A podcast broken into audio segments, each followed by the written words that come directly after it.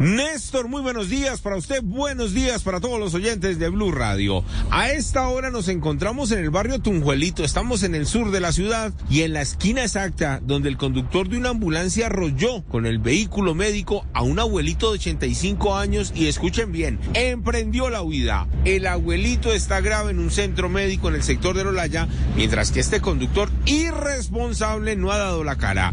Escuchen lo que nos contó la esposa del señor de 85 años, doña María acerca de lo ocurrido en este punto de Bogotá.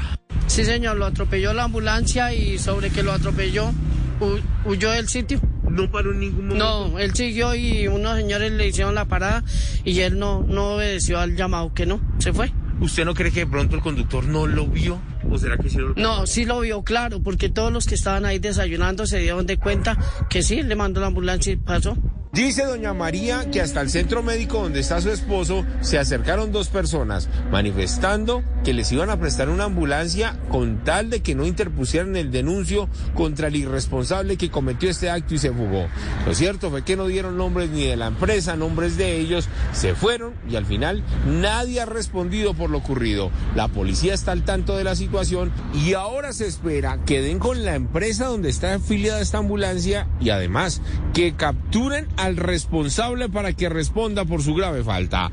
Hablemos ahora de lo que pasó con las capturas en las últimas horas en Bogotá, como por ejemplo los tres delincuentes que fueron sorprendidos llevando motos robadas y piezas de carros, también hurtados en Bogotá, en un viejo camión.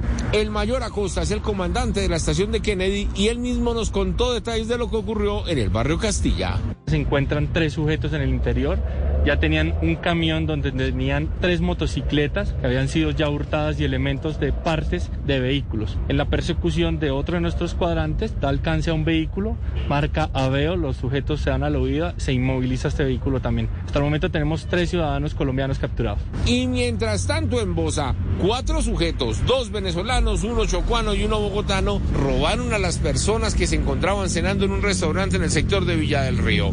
Cuando oían en un taxi una persecución por toda la autopista sur y al final retenidos y entregados a la fiscalía.